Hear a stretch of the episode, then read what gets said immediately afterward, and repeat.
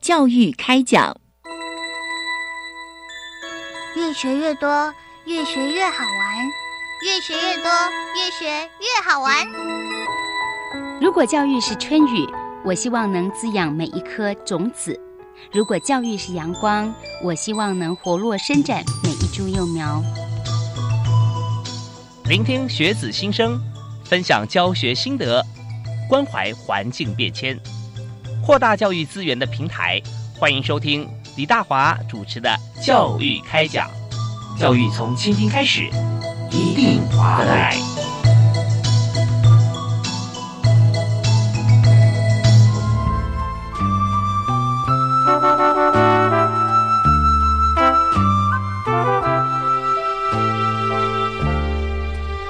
亲爱的听众朋友，大家好！非常欢迎您锁定国立教育广播电台，收听《教育开讲》节目，我是李大华。我们在今天节目里面为大家所这个提的话题哈，是由教育部体育署啊特别提供啊。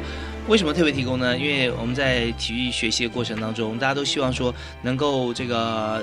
用我们自己的这个热情，对体育的热爱，然后我们可以取得好成绩。那志在参加，并不是说一定要得到多棒的奖牌，但是在这个练习的过程当中啊，我们特别发现了一些点。那特别我们要提出来跟大家一起来讨论，就是学生体育活动的性骚扰、性侵害。跟性霸凌，如果真的有这样子的隐忧的时候，我们要怎么样来防治啊？那这就是我们看亡羊补牢，犹未晚矣。那过去可能发生了一些案例啊，那我们怎么样来做 case study？然后对于未来哈，以及现在我们在进行的部分，应该怎么样来导正？用什么样正确的做法啊，让呃所有的这个体育活动方面在进行，不管是同学还是老师，都能够觉得非常的安全，而且呢能够得当。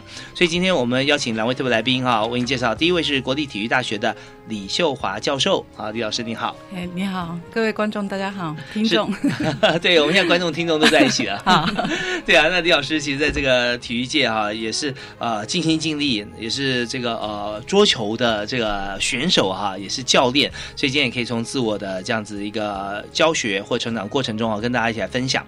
那另外一位呃来宾要为你介绍是桃园市。东安国小的校长黄木英黄校长，校长你好，主持人好，以及。呃，所有的听众，大家好。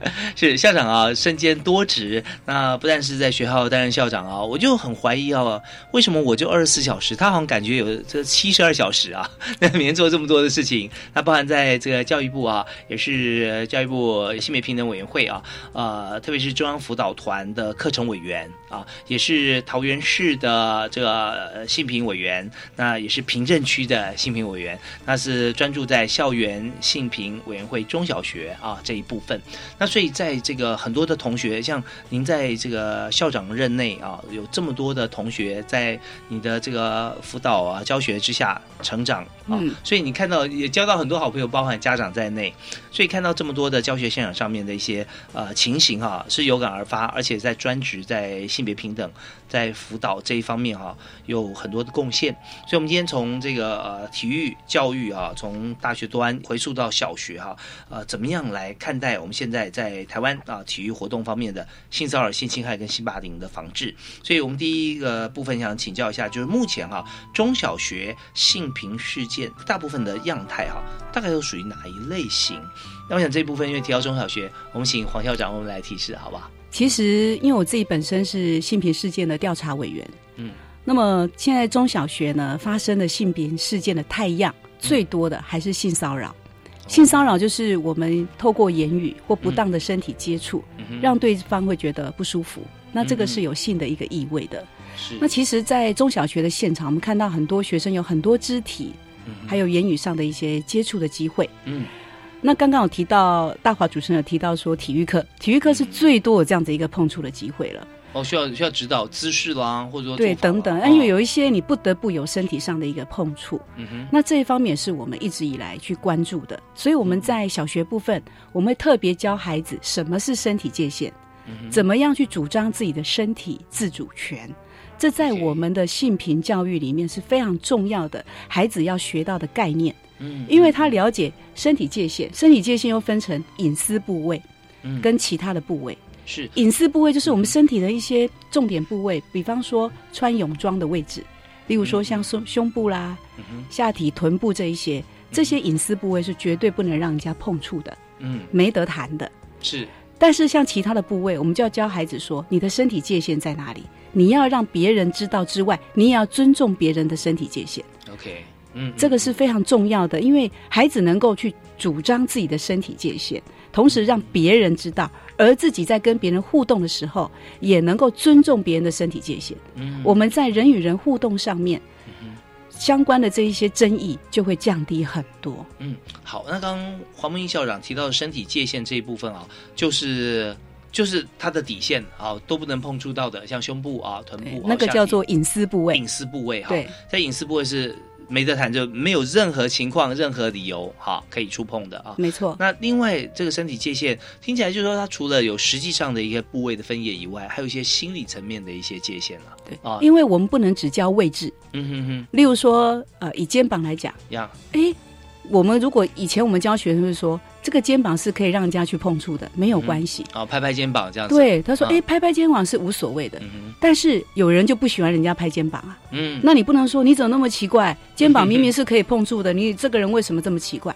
这个你要尊重别人的身体界限。是，还，有这个也会改变。嗯哼。我今天心情不好，我不想要让人家碰我的肩膀，啊，所以，你要对别人有任何肢体接触的时候，我们要教孩子，你要去询问别人，嗯哼，请问我可以拍一下你肩膀吗？嗯，嗯，我可以碰一下你的头吗？嗯那有些人像，如果我们有一些国家文化禁忌，例如说你逢你遇到泰国人、印尼人，他头部是不肯让你摸的啊、嗯嗯嗯，所以这个都是要很多身体界限上，它有可能是文化的差异，有可能是性别，有可能是亲疏远近，嗯身体界限都会因人、因情境、因部位而有不同。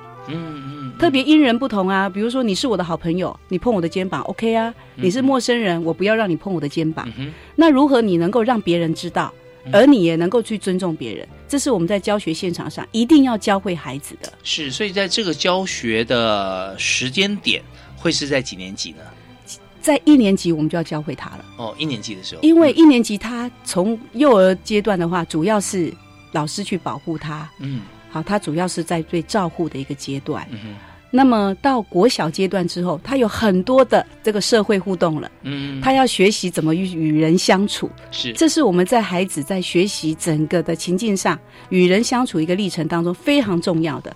而与人相处一定有很多言语上的互动、肢体上的互动，那这些我们要从小去教会孩子，嗯嗯不然他可能因为言语上互动上的一些不了解、不清楚，嗯而让别人感受到不舒服、不喜欢，会影响到他的交友之外，甚至你可能不小心你就触犯了性平相关的法令。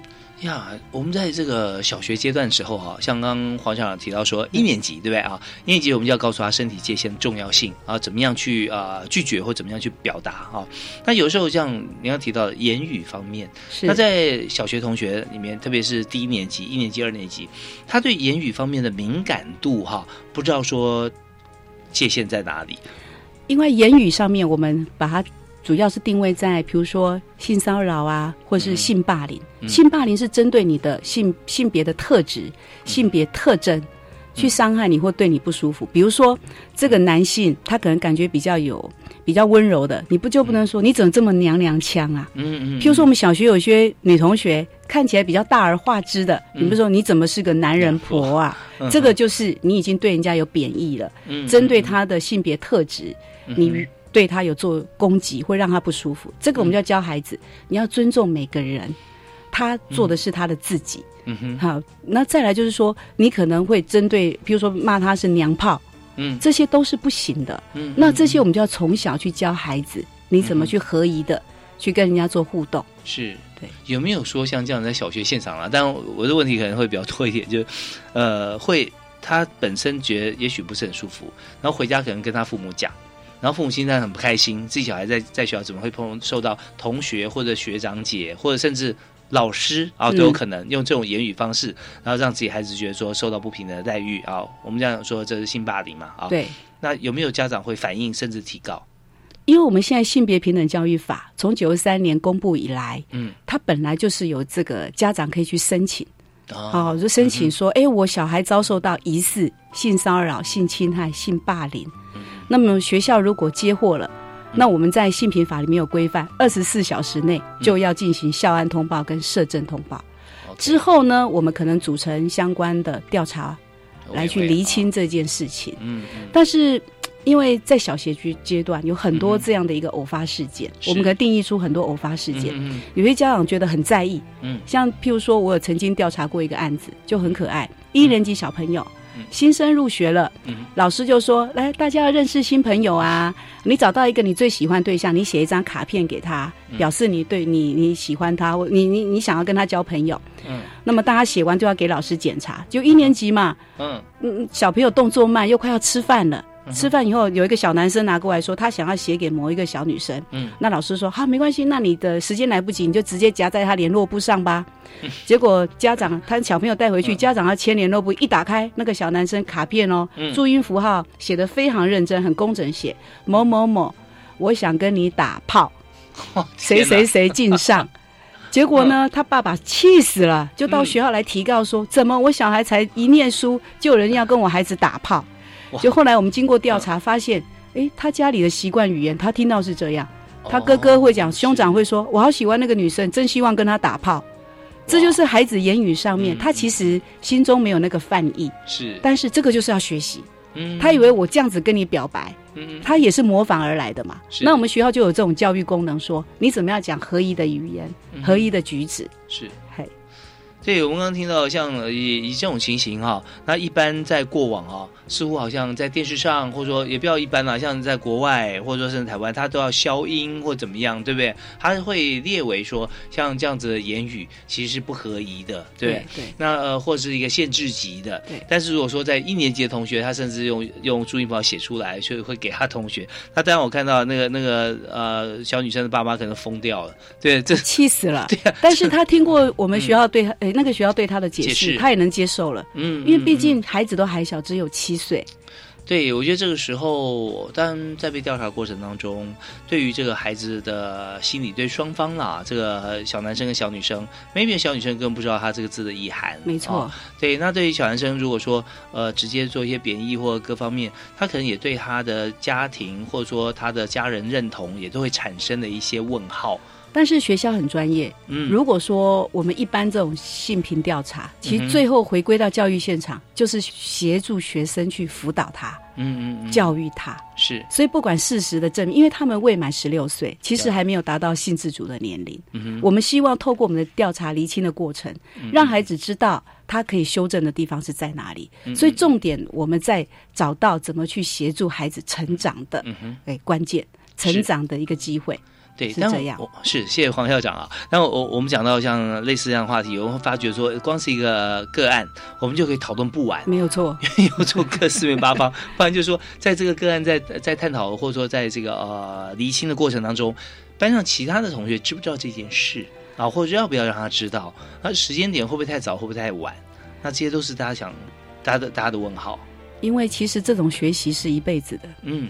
因为你一定要去在与人交往的过程当中，你要了解对方。刚刚讲的，了解什么话该说，嗯，再来你尊重对方，了解对方的背景，了解对方他对身体界限的概念，还有你怎么去尊重别人。嗯嗯嗯，这个我是觉得孩子在成长的历程当中，他会慢慢建构出应该有的一个概念。嗯嗯，建建构出这个概念之后，他有这样的一个能力。他行动出来的，所做出来的才会比较慢慢符合我们教育社会上的一个需求。是，所以在这个个案以年级来讲，哈，在一年级会跟全班同学来说吗？一件事，老师他在辅导上，他一定会有他的策略，嗯他会慢慢去引导孩子说什么样子，我们该讲什么话，嗯嗯嗯，针对个案部分，可能是做个别辅导，是是，嘿，OK。好，那我这是有关于在今天我们才谈的主题，就是学生哈，在学校最常发生的一些啊，像性骚扰、性侵害或性霸凌的防治哈。那今天我们特别是聚焦在学生的体育活动上面，所以我们稍后听段音乐回来之后呢，我们要访问另外一位特别来宾啊，国立体育大学的李秀华老师啊，来谈一谈，呃，在体育的活动上面啊，大概会有哪几种情形啊，是目前最常见的？好，我们休息一下，马上回来。好，谢谢。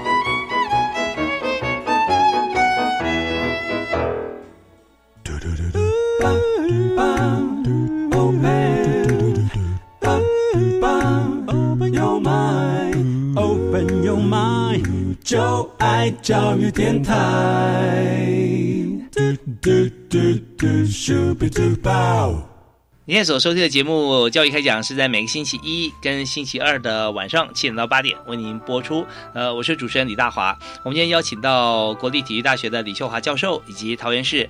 东安国小的黄木英校长啊，两位特别来宾到我们节目里面谈。尤其黄校长是我们节目的常客啊，他，因为他做很多的事情啊啊，特别是在性别平等方面啊，为中小学生以及这个所有在桃园地区还有全国哈，在教育部的这中央辅导团哈，都呃尽心尽力。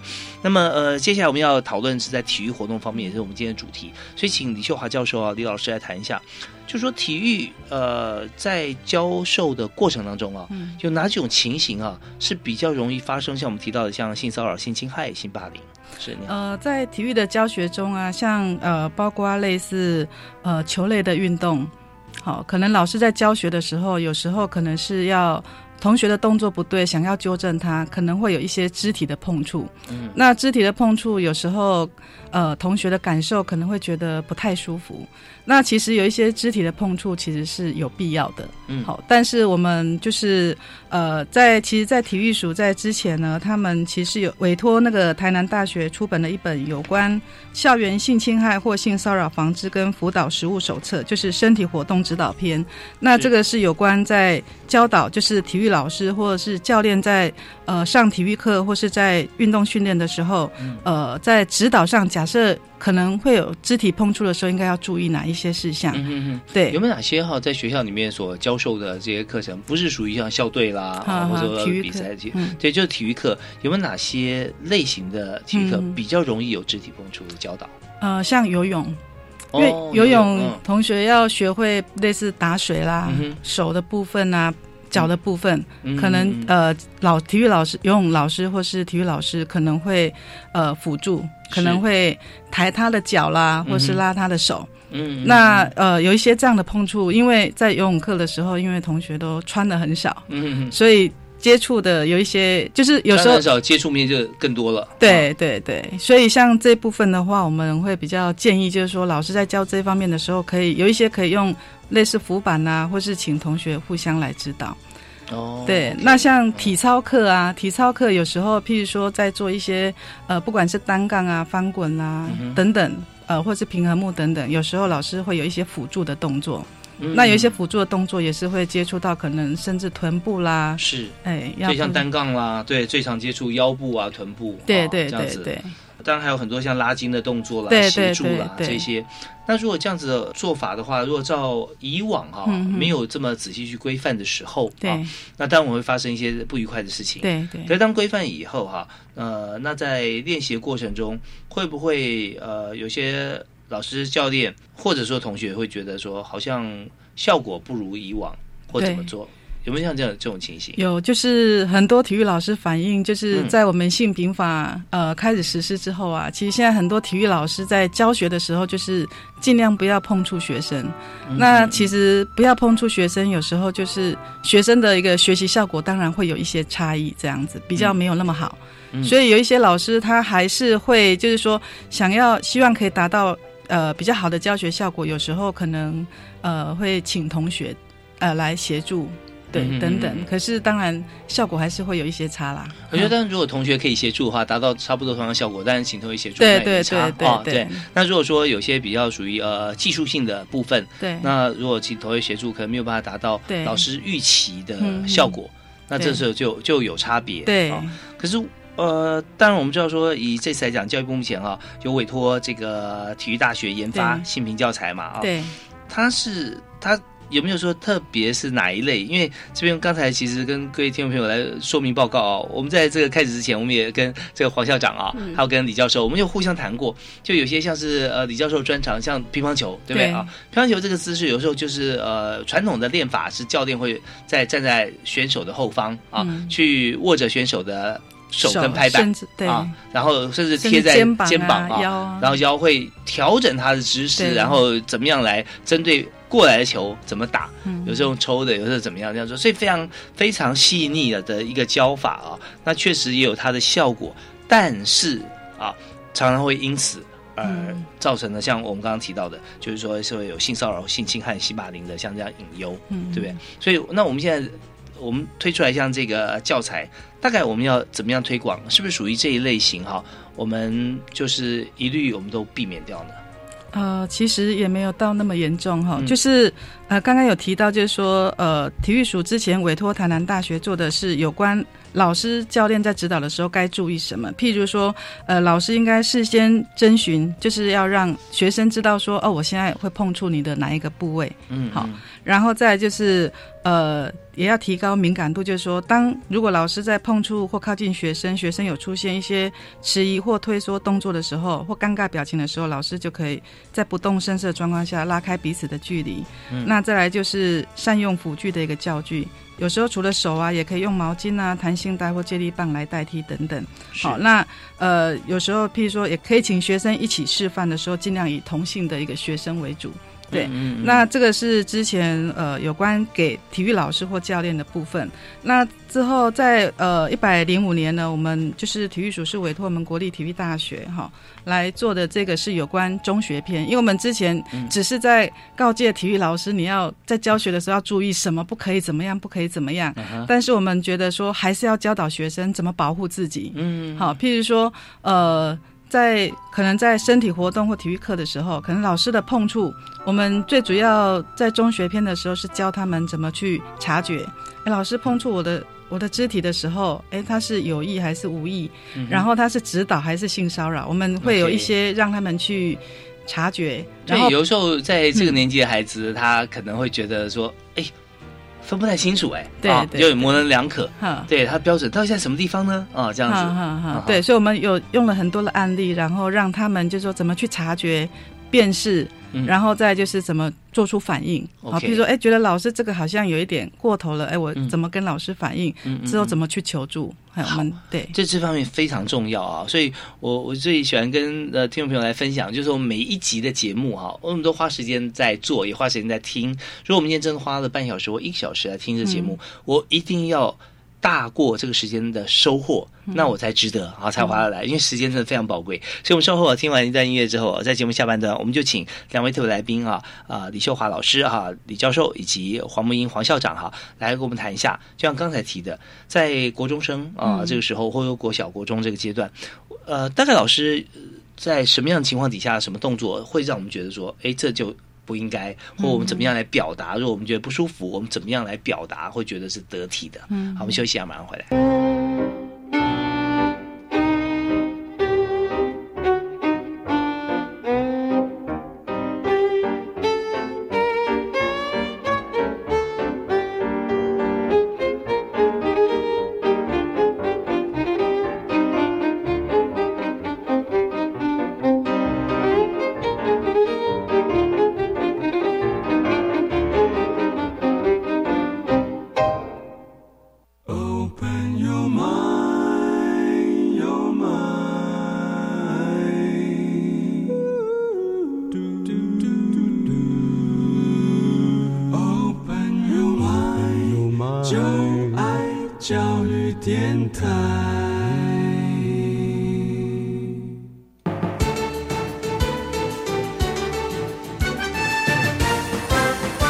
节目由教育部提供。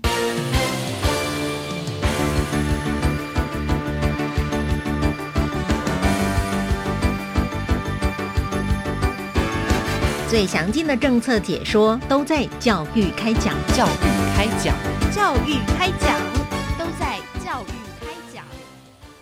教育部中小学师资课程教学与评量协作中心与国立教育广播电台合作制播《国教协作向前行》广播节目，今年开始在每周三晚上六点零五分播出，由于林和谢洛南主持。节目除了带您掌握十二年国教课纲最新资讯，也增加各地方政府及学校分享推动新课纲的经验，为您解答新课纲的各种疑惑。欢迎您准时收听《国教协作向前行》。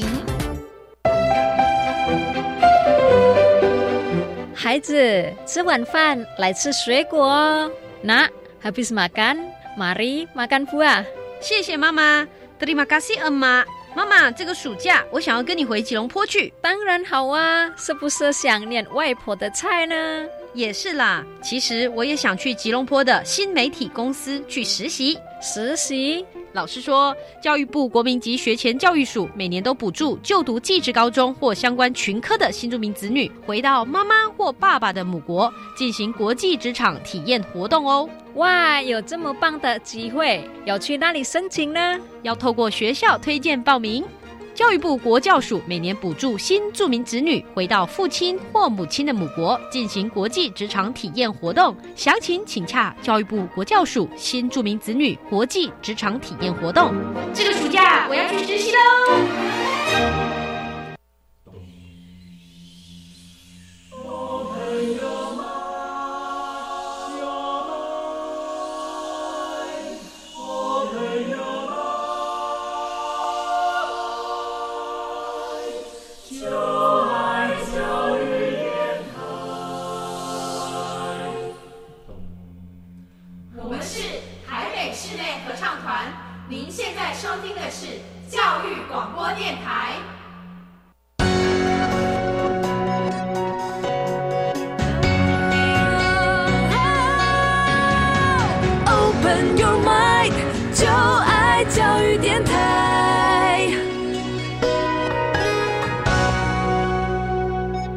欢迎您继续锁定国立教育广播电台教育开讲节目。今天大华为您邀请到两位特别来宾，分别是桃园市。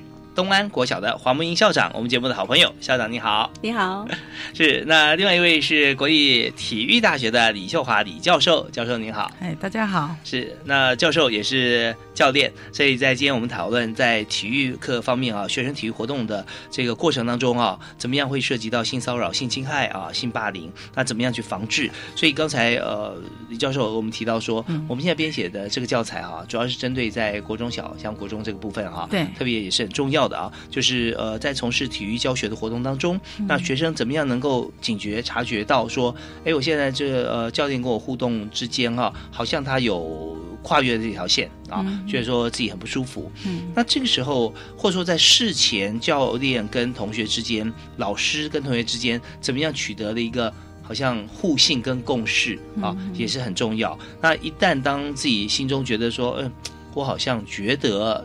老是怪怪的啊！我要怎么样表达，不至于让这个后面这个事情啊会一发不可收拾？那同学的反应啊也是很重要。所以在这边，我们想先请啊黄校长啊，那也是教育部啊性别平等委员会啊在专辅导团的课程委员啊，也是长期担任。这样您担任这个工作有十年了，十年了哈。所以有也是这个呃在处理很多事件哈，都是我们实际亲身来来观察跟指导。所以刚才李教授所提的，我们怎么样让同学能够知道说，当一旦这个事情发生，或者说我们讲之前好了，怎么样双方可以取得一个共识啊？我们现接下来要做什么，让同学心里能了解。一旦发现觉得说自己会觉得很不舒服，要怎么表达？其实性平事件在九十三年他立法之后，我们一直在强调说，怎么样教孩子去做防治。嗯。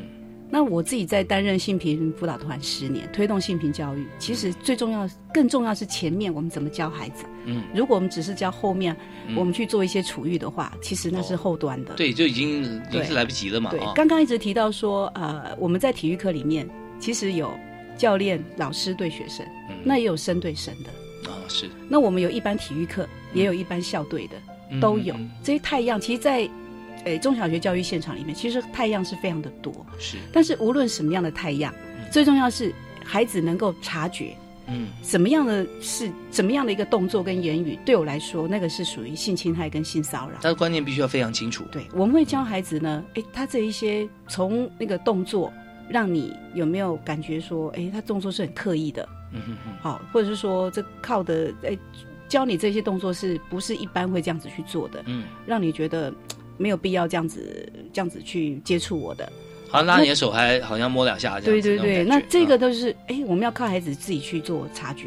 嗯，但是呢，现在在中小学里面哦，他只有这样的一个知识概念是不够的。嗯，你还要教他技巧，什么样技巧呢？遇到这些事情的时候，我要怎么去？我要去怎么样子去拒绝？说出我的感受。嗯哼，这个就是一个技巧。嗯，那最后你还要教他去行动。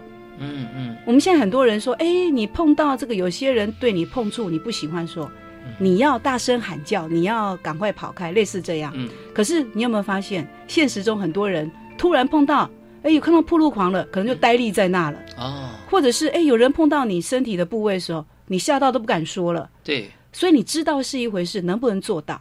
在我们性别平等教育里面，我们教孩子这样的一个保护自己。嗯，他不是知道而已，他知道有哪些方法，还要能够做出来。是，像我们辅导团从去年开始，也是接受体育大学，呃，要请我们去编一个，呃，小学生他可以知道在体育课的时候，他如何能够知悉怎么样的是属于性骚扰。嗯嗯。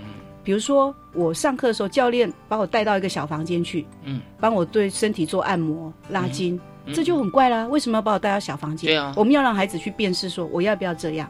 嗯，例如说，哎，教练可能叫你说，来，你去那个器材室，嗯，借什么器材过来？嗯哼，哎，可能只叫你单独过去的时候，哎，你是不是也要去注意？是，就是我们孩子从场域的观观念，嗯，还有从互动的观念。哎，我这样教学的时候。根本就不需要这样子环抱我来教我跑步，嗯，哎，为什么要环抱我来教？嗯、这时候你就想，这个动作是不合宜，所以这个辨识上面，我们在小学上面要怎么去教呢？刚刚，呃，秀华教授有讲说，中学生他有出一个手册，对，那我们呃桃园市的辅导团接获这样的一个说，要给小学生的教材，嗯、其实我们要先想，怎么样的教材会吸引孩子，所以我们带着我们的辅导团，从去年开始，嗯、我们就用剧本。哦、然后呢，再来做分镜脚本、嗯、分镜图，是。做成绘本。是，所以我们绘本里面就会把很多体育课有可能的师对生、生对生、不同的场域、不同的肢体互动呢，来做成绘本。嗯、我们也在今年会继续绘本完成之后会做成动画。哦，让透过很短的一个动画，五分钟以内，嗯、让孩子呢可以做延伸学习。OK，他先对这个有兴趣，再来我们透过这个动画跟这个绘本。孩子学会说：“哎，他要怎么去做察觉？再来去怎么辨识？再来他习得这些技巧之后，我们让他有行动能力。”嗯，呃，不晓得大华知道吗？我们在教孩子说：“你要大声喊叫。”很多一年级小孩、低年孩子，我们说：“你遇到有人触碰你说你要大声喊叫啊！”就那小朋友说：“我说你试试看。”那一年级小朋友说：“不要摸我。”我说：“你再大声一点。”他说：“不要摸我。”完全没有力量。是，再来，你你以为说我们教孩子赶快跑开就好吗？他都会背，考试都可以一百分。嗯，可是他真的面临情境的时候，你要教他跑到哪个方向去啊？要跑到人多的地方，结果他跑到一个幽静的僻巷里，哇，那个或者房间里，会更惨吗？嗯所以有时候我们教孩子的时候，不是他知道而已，他能不能做到？嗯，最后他怎么样做到？做的对不对？这个我们要教孩子很完备的，嗯、所以要先有一个吸引他的教材。再来呢，让孩子透过这个教材，嗯、他能够去做延伸，因为他的环境不会只有这个场域而已。对，我们会面临各种各种的场域，没有错啊。对，所以要要教他活用，没有错。所以，所以在任何的事情上面，我们做做事有四个阶段哈。第一个叫有做啊，然后再做完。对。第三个叫做对，第四个叫做好。没有错。所以常常我们就是有做。也做完了，但是你做错了，也没有做好，那等于还不如不做。因为我们台湾教育现场很习惯去教孩子概念，嗯，孩子去学会什么是性骚扰、性侵害，背了一大堆。背起来啊！哦，你这个遇到事项的时候，你要怎么样？赶快跑干，大声喊叫，呃，报告师长，打一一三，每个都可以考一百分。因为我们台湾人太会考试了，反正你给他过度学习哦，死背活背背个几个，他就会了，他是做 得到嘛？是能不能应用在真实的生活情境脉络里面，反而才是我们在意的。对，所以这边呢，呃，黄斌校长就特别提提出来哈，我们就算教了再多，但是呢，没有去深思或者练习啊，那很可能就是考试考一百，但是碰到这种呃性骚扰或性平事件的时候，你完全无用武之地。啊，那一切就变成说，最后只有告诉他怎么处遇，也就是说，事情发生了，遗憾的事情发生，然后再跟他讲说，哎，那现在呢，呃，他会呃犯错的人会受什么处罚？那对于那个受害者有什么用啊？对，所以这方面我们就必须要往前呃再教育。所以刚才有提到说，这个中小学生目前哈姓名概念，其实最大出问题的地方哈是什么？那最需要加强是哪一部分？没有错。嗯哼，OK，好。那当然了，我们在提到说在中小学生上体育课的时候，很多肢体碰触的这个接触的机会啊，不管是老师或学生啊，我们刚刚有讲到说，生对生也是很重要了哈。那呃，那学生对学生之间啊，分际要怎么样拿捏清楚？所以呃，李教授这边是不是给我们提示一下？就是生对生的部分，生对生的部分。呃，有时候同学。我们这边就是那个我们的一个教材里面有一个案例哈，嗯，就是体育课某一次就是大雄他，诶打球太激烈，然后大大腿抽筋，那同学把他扶到旁边休息的时候，哎另外一位同学就自告奋勇说，我来帮他按摩，所以他就，呃帮他伸展他的大腿内侧，但是在伸展的时候，有时候也会有一些。多余的肢体动作可能在他的腿上这样子滑动等等的之类。好，那包括譬如说，呃，因为上体育课就是包括游泳课啦，或体育课要换体育服装，那同学之间的肢体碰触也会更多。嗯，所以有时候可能会，呃，可能包括跑步的时候啊，比如说女女女同学的胸部有时候会晃动等等。哎，有时候同学的视视线啊，或是言语上啊，会有一些比较不好的让。那女同学比较不舒服的一些状况，对，OK，所以这方面其实就包含说视线跟言语，其实都是非常重要的，因为他有可能呃没有去管他，他变频率提高，最后还不只是视线跟言语，对不对？可能会肢体方面，对对对。那这边呃，如果说我们要教导同学，他要在什么时机点或什么样的态度啊，在在现场回应吗？还是跟老师说啊？这可能同学有时候就不知道该怎么办。我们会教孩子。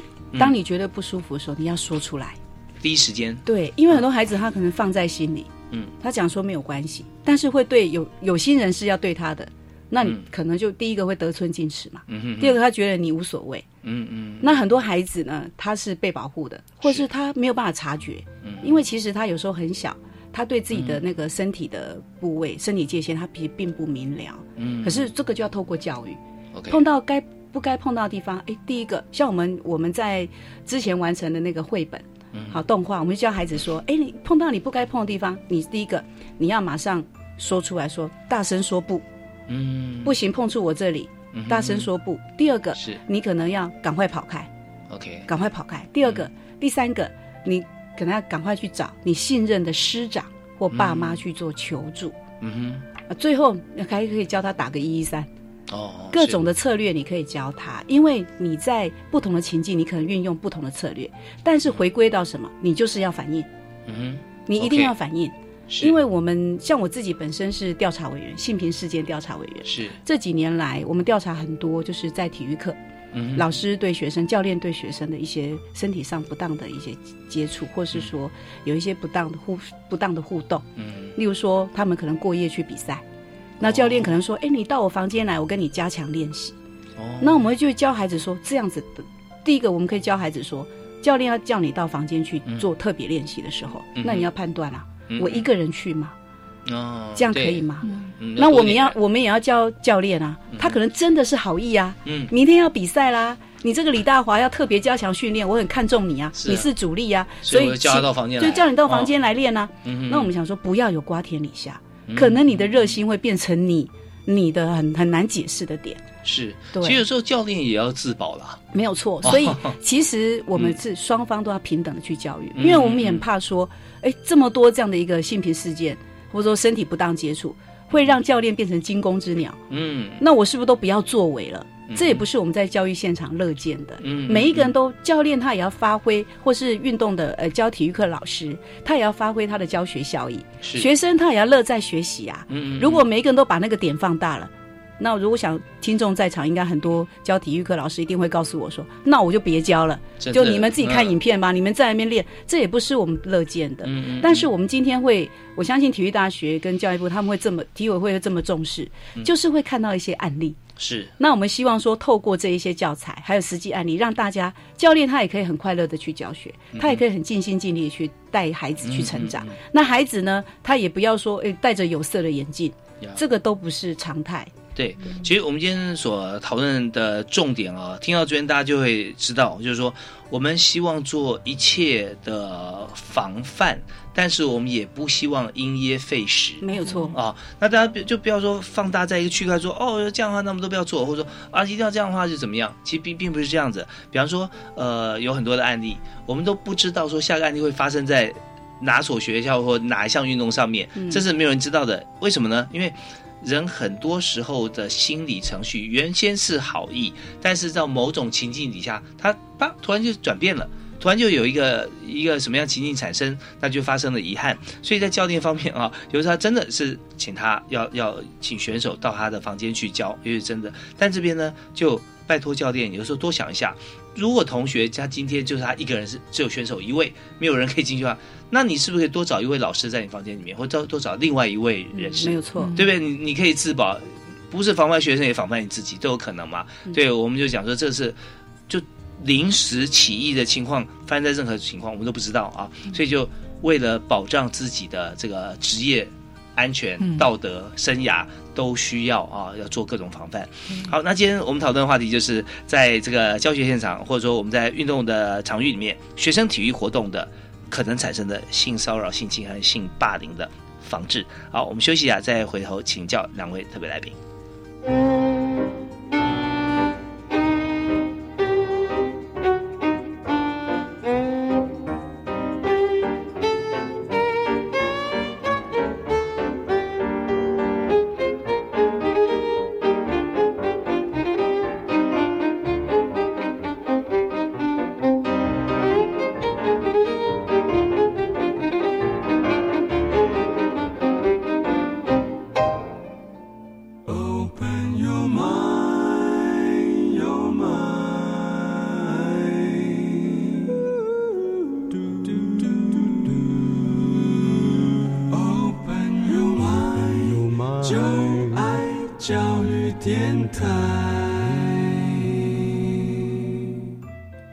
在今天节目里面探讨的这个体育活动啊，呃，可能会产生一些这个呃性骚扰、性侵害或性霸凌，像这样情形。其实我们从过往经验里面啊，也呃非常感谢两位特来宾提供哈这么多的一些建议跟教材啊，分别是呃桃园市东安国小的黄明英校长以及国立体育大学的李秀华教授啊，从事体育活动的朋友相对来讲是比较热情的。嗯，啊，没有错，对，教育也要热情啊，对，对是，但是有的时候太过热情就怕表错情啊，或者说误会了啊，也许人家对你根本没有像这样子的意思，但你总觉得说，哎，每次好像接受我指导的时候，他都非常开心，有的这个学生可能对我很有好感，或者说这位教练呢，每次指导我都尽心尽力，呃，表示说，呃，其实呢，他对我其实真的有这个弦外之音啊，那我们还是一切回归正常，在教育的现场里面，不管是学生还是教练，都回归哈。从事这样体育活动的初心啊，但是很遗憾，就是说有时候就就哎，突然就发生了一些让对方觉得说非常呃不开心的事，甚至有的时候哈，双方也许都很开心，但这也是不容许的，是不是？好像说你情我愿，但是他明明就是个教学现场，因为我们在教育人员任用条例，嗯，或者是那个呃性别平等教育法。它其实有一个规范，就是说你不得与学生发展违反专业伦理之关系。对，所以我们会告诉现场的老师，嗯，你跟孩子就是课业上的教学，嗯，那你可以私下跟孩子留赖吗？留赖去互动吗？或是私下这样约他吗？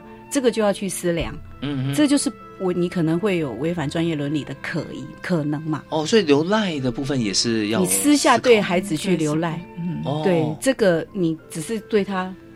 没有其他，你可能哎，我想要去多了解他，跟他去做互动，这样你要去思考说，你有没有可能会发展到违反专业伦理？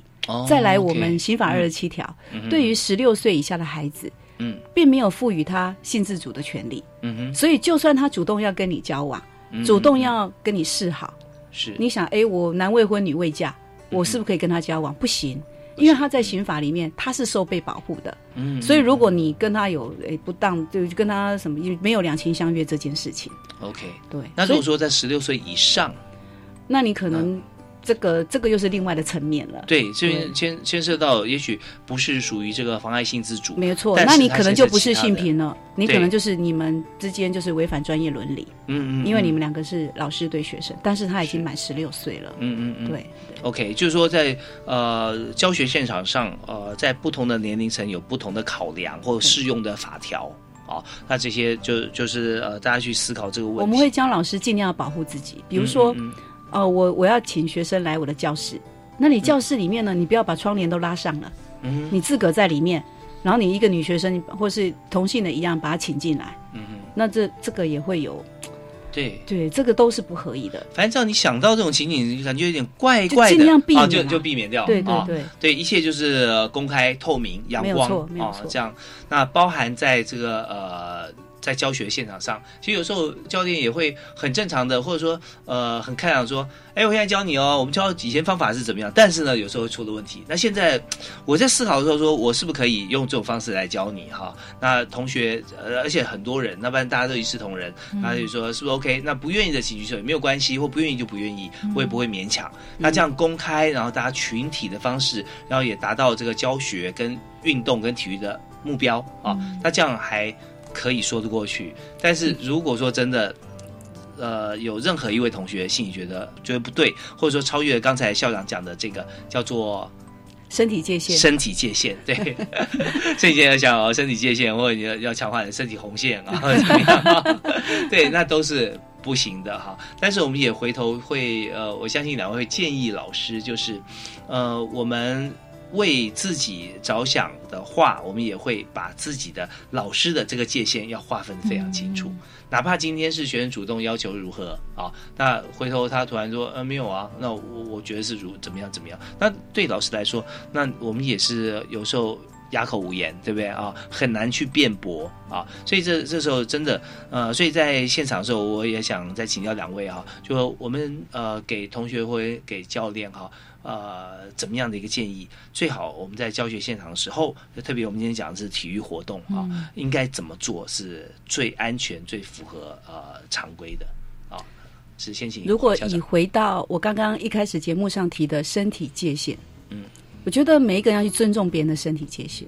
刚刚大华有提到说，哎，我们对学生的碰触啊，我们是不是要怎么样去注意？其实啊，我们在教学的时候。每一个人，刚好强调每一个人的身体界限不同。嗯嗯嗯你可能碰触到这个同学肩膀，这女同学觉得 OK，这男同学觉得 OK，但是你要碰到下一个同学的时候，你还是要告诉他一下，因为每一个人身体界限是不同的。是，这是一个，就是我们老师对学生，但是学生部分呢，我们要教会他，有时候体育课一些必要的肢体接触是是必须的。是必须，但是你要去查，为他的安全。对，老师已经有告知你了，我会怎么样做动作，而且在大庭广众之下这样子去对你做教学，这是 OK 的。可是学生部分呢，他就要提醒自己说，哪一些是怪怪的。刚讲的啊，嗯，哎，老师单独把我叫到小房间去练练习啦，或是说，呃，老师单独呢假日约你出来练习啦，像这一些，你就要自己要去察觉，要去做辨识。辨识刚讲的有因人因情境。因这个事由嘛，还不同的去做考量。嗯但是回归到我们的呃教育来讲，老师第一个他当然要有一个专业，所谓专业就是他有这方面的知识的专业，再来他要有态度，哦，他有一个教育专业的热情嘛，所以不要因为这样没有热情。嗯嗯但呢，还有一个第三个很重要的叫专业伦理，是。我师生之间的分际，嗯，要怎么去遵守。是，所以如果你有专业知识、专业的态度，还有专业伦理，我相信你掌握这三个原则，你知道体育课应有的专业知识，哎，你这样就可以成为很棒的体育老师吗？没有，你还要有个专业态度。我对这个教学要有热情嘛。不管如何，我要让孩子知道我是很有热情，因为师生要建立信任啊。当学生对你没有信任，他会察觉你是一个没有你对我不是很很很用心教学老师，他对你信任感。不好的时候，当然很多事情就会放大。嗯，那再来就是什么师生之间的分际，所谓的专业伦理。伦理啊，专业伦理范畴很大啊。你怎么跟学生互动？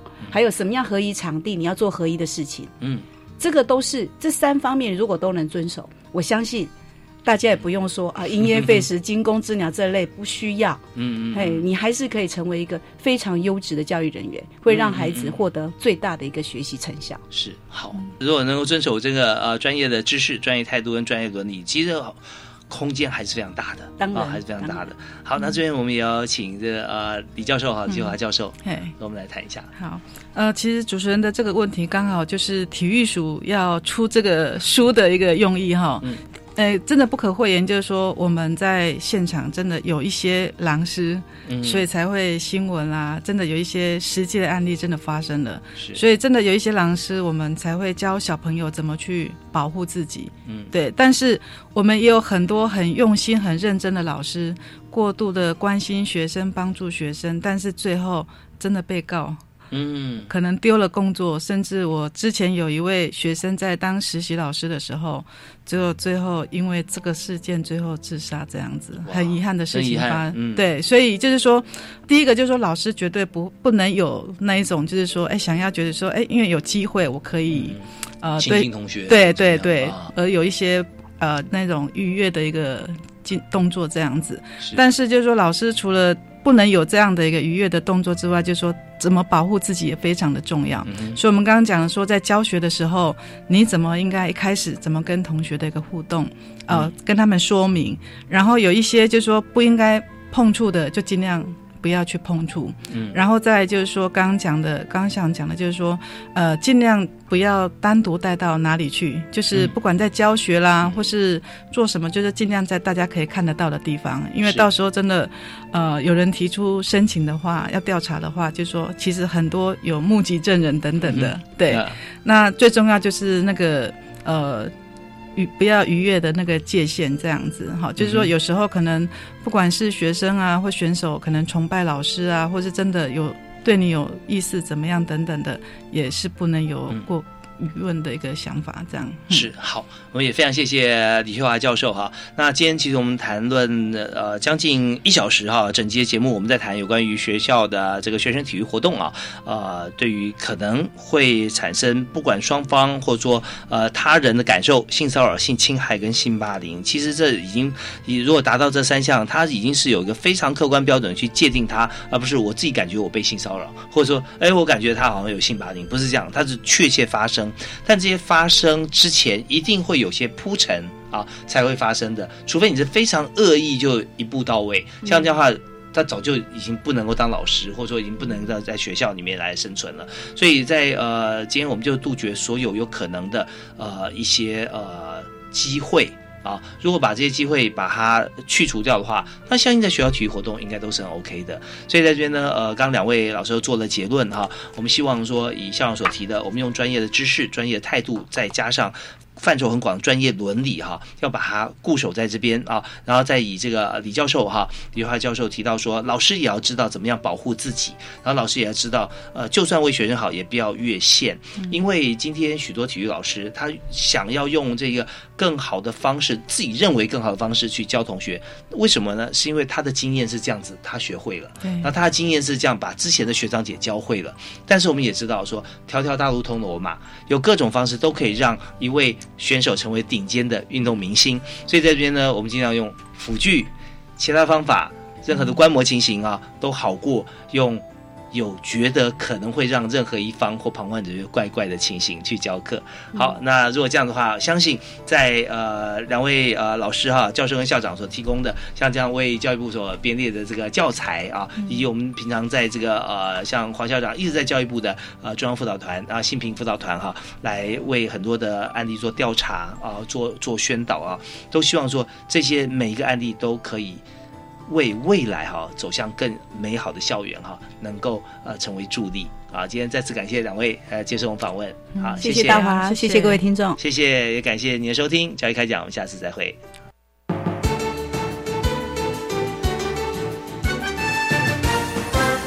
本节目由教育部提供。